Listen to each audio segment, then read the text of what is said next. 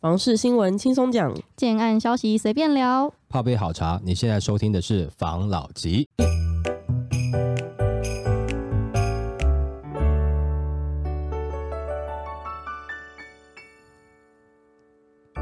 关心你的房事幸福，我是房老吉。我是大院子，我是茶汤会。房市变数多，公股行库业务目标难定。和库金董事长表示，今年房市应该还是维持去年量缩基调，究竟是价跌还是价稳还不知道。且房市变数多，去年和库土建融房贷均有不错的成长，但是今年目标不敢定，因为未知数太多。他也表示，最近建材成本有一点下来，但是缺工的问题还在，重点是土地价格还是。很高，房价要大幅降价不容易。可是既然量缩，需求变小，卖方就不得不降价求售。但这些可能还是要看地区，蛋黄区房价比较难降，蛋白区或是先前较有议题的区域，涨得多跌多也是正常。那今年房市面临诸多不确定因素，包括买卖双方认知差距很大，买方认为应该房价要跌，卖方不愿降价，而政府政策房贷利率也提高，平均地权条例修正案通过后，对房市或多或少都。有造成影响，但因不溯及既往，冲击也会少很多。平均地权条例限制司法人买房，也会打击到豪宅市场。专家就透露，以和库营来说，今年豪宅交易量就已经较二零二一年腰斩。今年以来，和库营乘坐二十七件，每平单价两百万以上的豪宅，有十三件就是司法人买。以后司法人买房就要主管机关同意，可以预期豪宅市场势必受到影响。只是豪宅的价格相对稳定，房价不太容易大跌。如果今年没办法定。业绩因为不稳定，那是不是在今年要申请贷款的人会比较好贷款？不是现在已经在升息了吗？对，但是他们信贷利率都超低的，一点七、一点八，就跟房贷利率差不多了。所以现在是不是贷款不不是太难贷？如果说银行的每一年放贷它有一定的比例嘛，那一定的业绩额要达成。如果说相较前面几年的这个房贷的这么多，突然下修了变少了，那它应该会转向到别的贷款去嘛？那这是很正常的。那会不会很容易贷？有时候很难讲。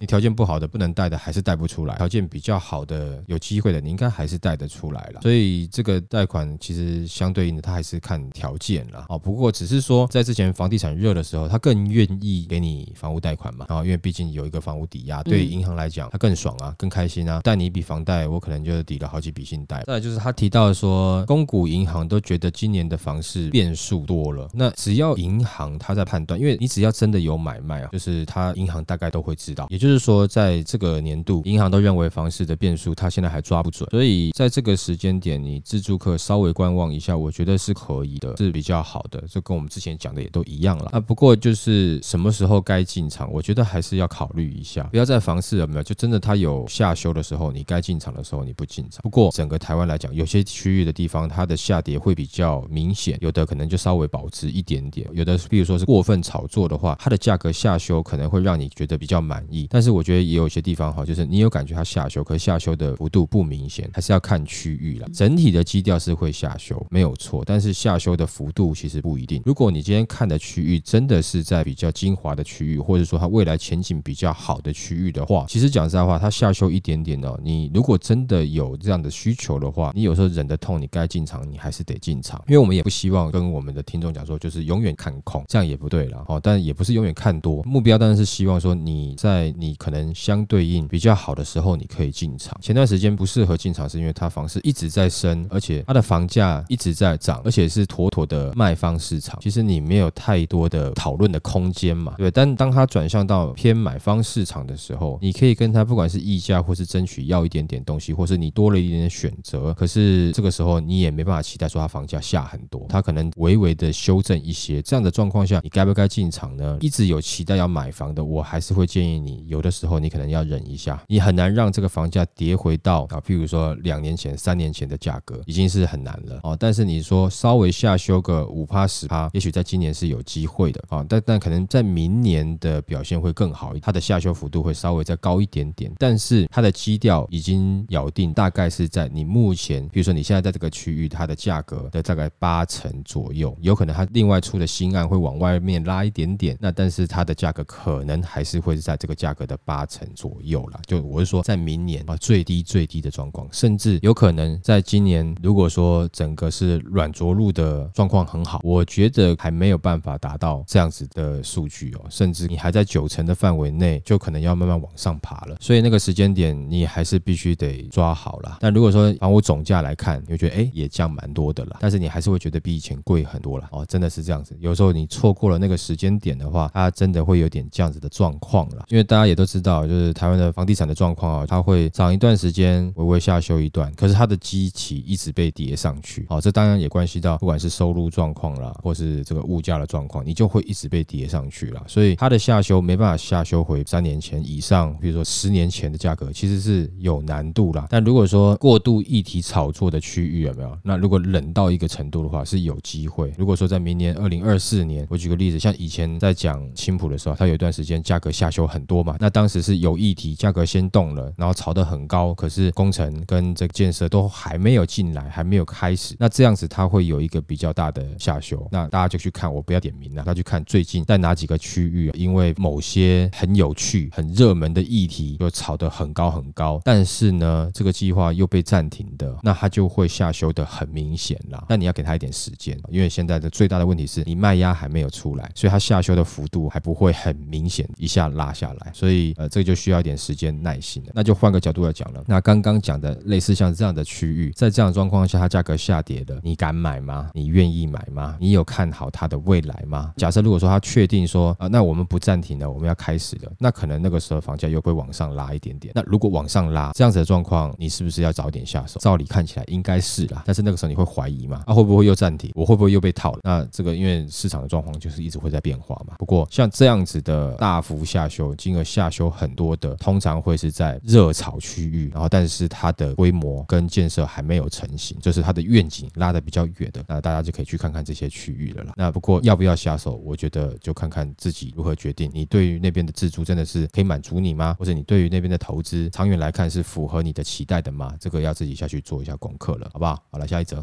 今天呢，我们要来聊，我们之前有聊过，银行现在有现贷的问题，加上土融的问题，所以很多建商都很苦恼。其实中小家分享这个新闻，一波倒闭潮。今天来针对他们的五大痛点，有这则新闻来跟大家分享。土融紧缩酿建商五大痛点。不动产开发工会全联会理事长在四号的时候表示，央行不到两年就下了四道金牌，各部会跟进推出管制措施，加上银行寄出签署续建承诺，先建后售建商需先存入五成自备到专户等措施，令全台许多建商哀鸿遍野，乃至财务吃紧。俨然政府组成国家队，狂打不动产业，更变相抽建商银根。如今的建商面临五大痛点，希望政府滚动式检讨不动产信用管制措施，指出平均地权条例修法案在景气差、市场冷的时机强势通过三读，冲击不动产市场及都更围老重建案，加上政策连续打炒房，不动产信用管制持续紧缩，不少南部中小建商出现资金缺口，影响正常营运。呼吁政府尽速检讨并解除现行不动产信用管制。目前建商在土地融资方面遇到五大痛点，首先融资额度严重紧缩，形同资金断裂，土融最高只能贷到五成，其中一成必须要在动工才能核拨，等于建商至少要拿出六成以上自有资金，在担保品已十足设定抵押并绑信托下，金融政策还对营建产业如此苛刻，造成产业资金断裂，影响促进地利动能。第二，央行限期取得土融后十八个月必须动工，不但不合理，更是不知民间疾苦。有些银行甚至只给建商一年的期限。不过，从购地到取得建造开始动工，都要经过许多冗长的行政程序，因此十八个月限期开工令简直是天方夜谭，应放宽到两年半至三年才合理。第三，变相抽银根，调高利率。如果没有在一定的期限内动工，银行就要逐步收回土融，在没有外在不利因素下，却要抽取银根，并且又采阶梯式逐年加码计息，让中小型建商资金吃紧，成本增加。第四，不动产信用管制溯及旧案，冲击产业正常营运。专家表示，央行于二零二一年十二月十七日限缩土融最多贷资自五成，但之前以核贷旧案超过新规定者，若要延展原贷款陈述，最长只给一年的调整期，若未动工，急需偿还原陈述的差额，等于抽取银根，让建商原本的财务计划骤然出现缺口，严重冲击正常的营运计划。第五，大者恒大，不利竞争。专家说，中小型建商目前的融资条件远不如大型建商，利率也比大型建商高出两码以上，贷放成数则比较大型建商减少一成，且银行会要求自筹资金需全数到位。建设公司以中小型建商居多，在紧缩信用管制政策下，等于大型集团建商在市场上享有融资的优势，形成寡占化。除了不利竞争，消费者更会减少溢价或选择产品的空间。专家希望政府了解，建商并不是炒房者，央行与金管会不应组成国家队，联手打击产业，砍断中小型建商资金链。不合理的土融管制必须尽速检讨改善。今天会讨论这个新闻，是因为我有很多认识的代销的朋友，他们一直都有在经营这些中小型电商，原因是因为他们推案量都相对大电商小一点点，然后整体量体比较小。现在的状况下，风险评估下来是比较保险的。如果是以比较小的代销来说，现在就是很多建商本来要推的案子，可能谈一谈后面都没有要推了，会有这样子的情况。然后有另外一个现象是，我有认识就是比较大的代销在南部的，他们就是有很多大业主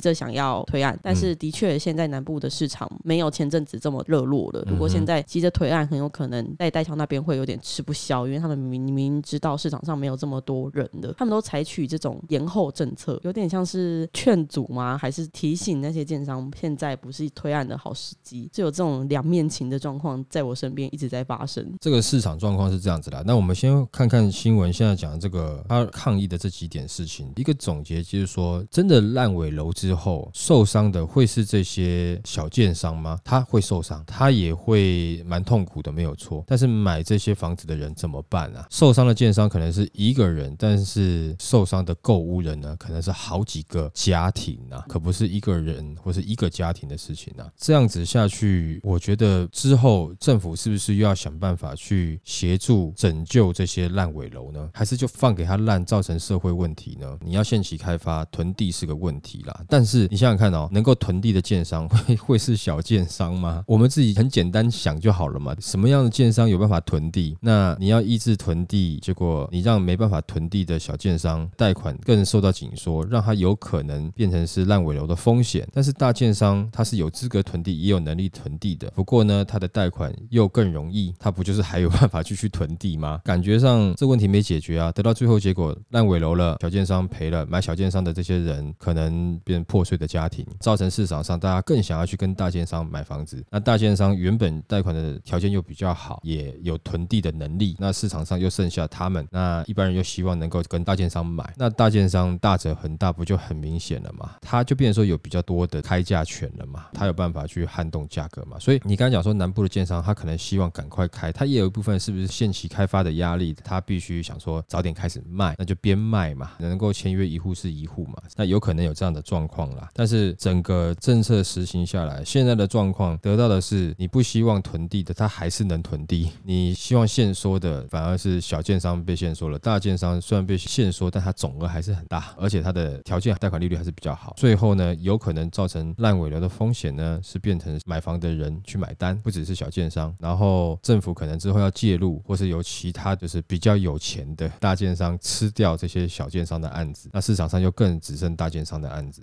综合下来的实施真的是好的吗？利益是良善的，怎么最后的结果又变成是反向结果？就像是你想要帮忙打炒房，打到最后房价还是上去一样，还有租屋市场也是，哎，一直呈现一个反的效果了。我觉得其实房屋市场它是需要大建商跟小建商互相竞争的，因为你如果说从业的越多，那你市场上要买房子的人是差不多的嘛，它就会有一个竞争出来啦，而不是说你让从业的人减少，就那几个人去做，那你干脆就房屋专卖啊，哦，跟烟酒公卖一样嘛，专给大建商卖的嘛，那这样子好吗？感觉到最后实施下来的结果应该不会好，也许现在不愿意承认，但是政府可能之后还是会有其他的补救措施来去修正市场的这样子的状况，因为现在看起来大者恒大会越来越大，会加速它变大的趋势，现在看起来应该是难以避免的啦，除非说政策临时又来个一百八十度转弯。当时我听到说哦，有人那个政策哈三百六十度转弯，哎，三百六十度转弯不是转回原来吗？吗？好，没有对啊，然后一百八十度转弯。那这样子的话，也许可能会不一样了。但现在看起来，如果照这样走下去的话，不只是跟他政府原本的预期不太一样的，那更可能会造成在房价该下跌的时候，它的下跌的力道真的会越来越弱啊。因为大建商大家讲好，它可以慢慢放，就跟苹果在卖东西一样，每一代每一代有没有，它就只增加一点点东西，独大市场嘛。如果说释放很多新的东西出来，或者新的条件、新的优惠出来，那当然比较好刺激它他嘛。那这些大建商如果说大家都掌握这样子的优势的话，它要降价，它也是慢慢一点一点一点给你一点甜头，慢慢降啊，不会有比较明显的一个降幅出来嘛。所以最后受伤的不单单只是小建商，我觉得会是我们一般的购物人了，好不好？好，来下一则。卖楼不手软，金融保险业脱手房产近一百五十亿。卖楼保险在疫情去年大爆发，加上央行连续升息四次的夹杀下，金融保险业和产险业脱手房地产的金额就直逼一百五十亿元，卖楼面积逾一点八万平。展望今年，由于保险业购置投资型不动产的最低租金收益率门槛已经一举调高到二点七二 percent，买楼难度已大大提高。市场专家预期今年购置不动产手笔可能不致激增。房仲业七号表示，据统计，国内金融保险业者去年至少传出六笔卖楼消息，合计建平面积超过一点八万平，占地面积约三千两百七十平，总成交金额超过一四六亿元。房仲业者指出，保险业总给人扫楼不手软的印象，但去年却屡传保险业卖楼。根据实价登录揭露，明台产险去年十一月在台南安平区的台南分公司办公室，以总价九点七四亿元对手给台南在地的黄龙建设，该笔交易也成为台南实价登录史上总价最高的商办交易。那明台产险同时其位于台北分公司大楼吉林路乌林约五十三年的全栋办公室，也被右华集团交家所属的安宏公司以六点二八亿元买下。另外，根据产险公司的公告，明台产险十一月以三七点六九亿元卖掉了台北市大安区的旧总部大楼，以及新北市板桥分公司大楼，出售金额也达到六点三一亿。单单十一月，明台产险就连卖四栋大楼，进账约六十亿元。不止产险公司卖楼，寿险公司也有出脱不动产的案例。三商美邦人寿去年七月，其台北市内湖精英电脑大楼以八十三点五亿授予中国人寿，接着又委托商众标售持有的环球世贸大楼资产，其中四楼部分十月被相关企业三商电脑花了二点八三亿元购入。那就有专家表示，二零二三年保险业列楼的脚步可能会放缓，因为去年四度升息后，保险业投资不动产的年化投报率门槛从尚未升息前的二点零九五 percent 提高到了二点七二 percent，加上平均地权条例修法后，市场观望气氛浓厚，今年的经济展望也趋于保守，所以在景气展望低调、投报门槛高的情况下，估计新的一年保险业投入房市的动作仍不会太踊跃。我很常听到保险业在扫楼啦，我真的嗯很少听到他在这么大的卖房子、欸。当然，第一个他可能对于现在的这个房地产状况，可能就没有这么看好嘛，因为他们也是投资的角度嘛。那短期内，其实他们释放出这么多，手上还是蛮多的啦。那释放等于说也是先准备一点现金嘛，一定是需要现金流嘛。如果你说你房价涨得很漂亮，卖掉你是要为了赚钱啦，但是现在没有涨到很夸张，因为它的价格跟之前比起来没有很明显的涨幅的话，那你要出脱不就是要一点点现金流去支持自己，可能在后面的这个经济景气下可以安然度过嘛？再来，那你说那为什么会有人要购入呢？当然就是一些比较有钱的大型企业，他来做一些资产嘛。那现在可能手上的资金多，那我们就先资产嘛，看好这个东西，至少可以锁住我大笔的金额啊。未来在通膨结束之后，我这个不会被吃掉嘛？你看那金额随便都溢来溢去的，对不对？甚至有到几十亿的这个夸张的金额，你也比较难在单一物件上、单一的豪宅去用到这样的金额嘛。那如果说你把它投入在商用不动产内的话，当然还有一个趋势啦，就是说未来继续在台湾扎根的企业是不是会增多？那你还是有个愿景嘛。再是它可以把你大笔的金额锁住嘛，让你保值嘛。我想你基本上抗通膨对于他们来讲是很必要啦。不过这个趋势就可以显示大家对于经济的看法是有点担忧的啦。虽然说美国的看法觉得还不够啦，啦。最近才有联准会的消息，就是他好几个理事哈，觉得不应该转为鸽派，认为应该要继续升息嘛，希望利率能够到五趴到五点五趴之间嘛，所以有可能呢，又有消息传出来说，希望是继续升息到年底嘛。那如果是这样子的话，那可能的影响就会比较大一点点了嘛，因为最近美国的 P I 的消费者物价指数嘛，好像又微微的又再上去一点点了哦，好不容易压下来一点点，就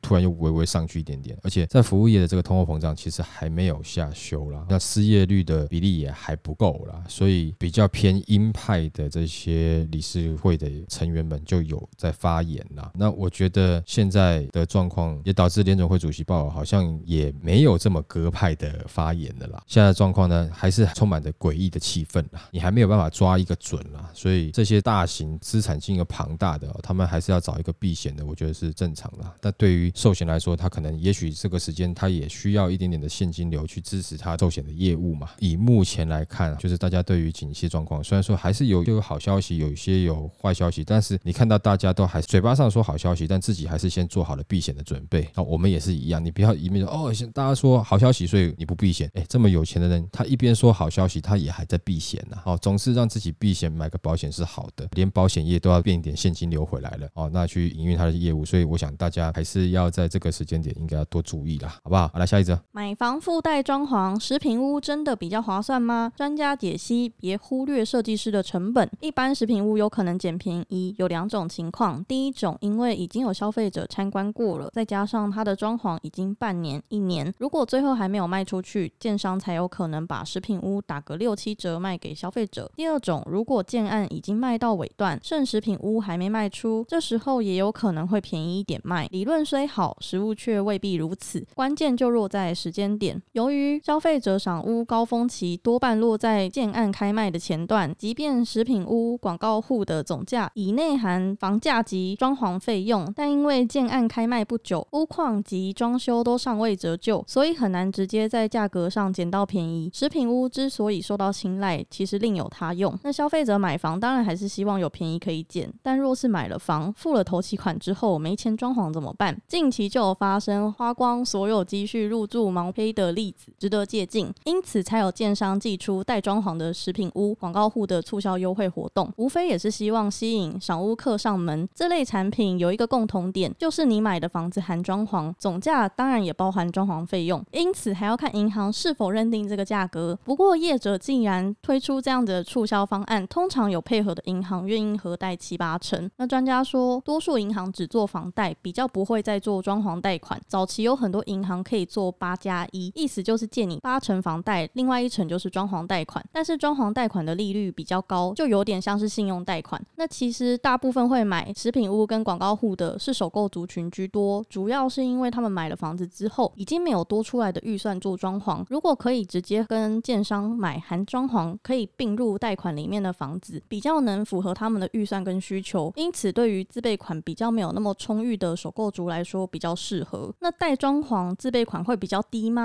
其实通常建商卖屋带装潢，以总价一千万的房子为例，自备款两成大概就是两百万元。那假设消费者还要另外花装潢费用两百万元，那消费者就要自备四百万。那如果建商是含装潢卖给消费者，房子的总价跟装潢合计一千两百万元，因此消费者在现金自备款只要准备两成，那就是两百四十万元。这样子消费者在准备购物自备款的时候，两个方案就相差了一百六十万元。另外补充，在实价登录时需要备注装潢费用，否则容易误导而拉高房价。除了具有降低购物自备款的优势外，食品屋或带装潢的销售产品还有一个比较吸引人的地方，就是连同装潢费用的贷款。银行是用房贷利率多一点趴数去核算，若是分开计价的方式，通常装潢费用申请信用贷款利率就会高到三点多 percent，相对高。所以一般而言，现金不够充裕的购物族才会考虑入手食品屋跟广告户。那一般建商销售食品屋广告户，其装潢大部分涵盖木作装装修、沙发、餐桌椅等等。那实际看屋的时候，里面更是什么都有，包含家具、家电、寝具跟摆饰品。但多数业者交屋不含家电用品，因此消费者若是购买这类的产品，购入前一定要一一理清，免得事后衍生不必要的纠纷。另外，一般认为食品屋都是拿户别比较不好的，像是车道上方位于四楼户别、面闲物设施等来做包装销售。不过专家表示，有些则会拿个案主力产品户别较多的房型来做食品屋。不见得就是交叉互别。几年前小平数产品当道时，一个暗场就有做五六种不同风格的装潢给消费者参考，直接让消费者挑选他要哪一种风格，连同装潢一起销售。不过近两三年来，像这样子的销售状况变少了，主要也是因为预售时就反应热络，根本不需要做食品屋。再来就是原物料上涨，业者开始不倾向多做几间不同的食品屋、样品屋，以降低行销成本。制作食品屋有多年经验的室内设计总监就表示，业者找设计师做食品屋，通常预算已经确定且都不高。等到将来做好食品屋，消费者喜欢购入后，不管业者发给哪一间设计公司接手装潢，直接复制即可。业者卖给消费者食品屋的装潢，通常无法做变更，但好处是消费者少了跟设计师往返沟通的时间。我觉得食品屋这个东西很见仁见智诶、因为我很常去建案的案场看到一些食品屋，对，那我就会觉得他们的装潢是好看，但是有时候好像是为了让空间看起来比较大，所以很多比如说格子啊、柜子啊，它的尺寸都不是这么好用，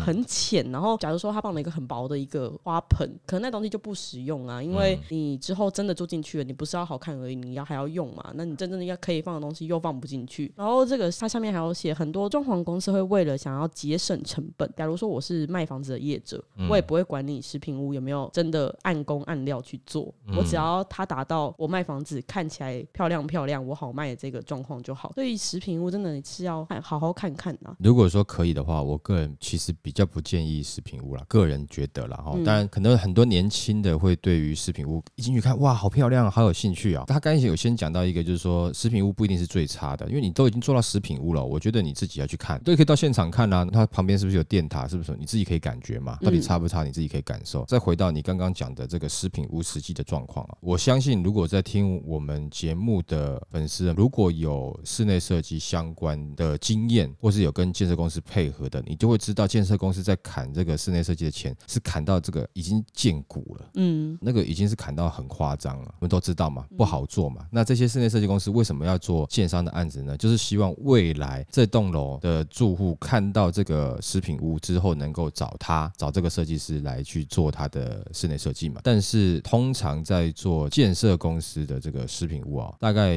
没什么赚头了。那既然没什么赚头，那事实上最近的这个装潢业哈，室内设计业啊，其实工人也不是那么好请嘛。我总不能亏太多吧？我当然是希望能够小赚一点嘛。你不要说偷工减料，因为他基本上他就是做一个食品屋，它有一点点像是 demo 用的。他帮他做不是要让他能够好住，而是让他能够好卖。他的目标是不一样的。它的尺寸呢，绝对不会符合你的。你个抽屉有没有？你说拉开来啊，size 很小很浅啊，嗯，那还是有良心的。我们以前有看过很多那个抽屉是不能拉的，它是做一面像抽屉的墙，它整个就是木板钉的，装饰的，哎，整个整个是装饰的，那抽屉完全拉不开来。那当然尺寸绝对是去创造它的销售能够更好。比如说这个走道如果做这个正常的柜子会很窄，所以我做了一个柜子，让你看起来走道很宽的。所以那个柜子你基本上没办法用，就每个抽屉拉开放两支笔吧。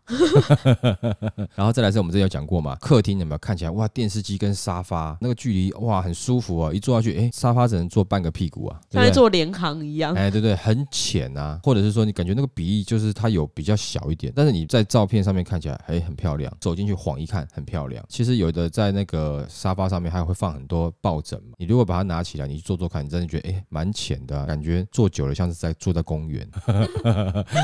这种感觉。如果可以的话啦，就是我没有那么建议说你一定要去买这个食品屋啊，食品屋其实是给你让你看起来好看的居多。我刚才讲了嘛，因为它的目的绝对不是为了让你之后买了你好住，可是你自己找设计师呢，他是要让你符合你的需求，你要好住。那他建商找设计师来是让他能够好卖，让你可能看了以后哇好漂亮哦，那我就要这间了，我可以省下装潢费用。你搞不好之后用一用，觉得我还是把它卡掉好了，对不对？那你是不是更麻烦？嗯，我觉得，与其这样的话，你不如好好把你的房价谈好，谈到你可以接受的范围内。然后呢，你可以初期先用一些家具来去代替，不要太急着说哦，我都已经买房子，我要它马上要很漂亮，要很怎么样？其实有的时候不用这么急，有时候你一急就知道嘛，你急的你想要，你觉得建商会是白痴吗？弄了这么好，或是用的材料这么好给你，全部都是实木的，请问一下，我不用反映在我房价上吗？不可能嘛。那更何况很多人都还希望我买食品屋啊，没有价格是不是有机会更实惠，而不是说哦我的装潢的价格要加上去，还希望更实惠，常常有这样的拉扯嘛。那这样的状况下，你觉得建建商有可能会花钱吗？不可能啊，因为我也不知道你到底喜欢什么。我弄下去，你到时候跟我讲说，你其他装潢都很好了，就这个东西哈，这个墙面这样定了哈，我觉得不喜欢。但是你已经定了，我觉得我房价再扣一点点，那建商不是自己找自己麻烦？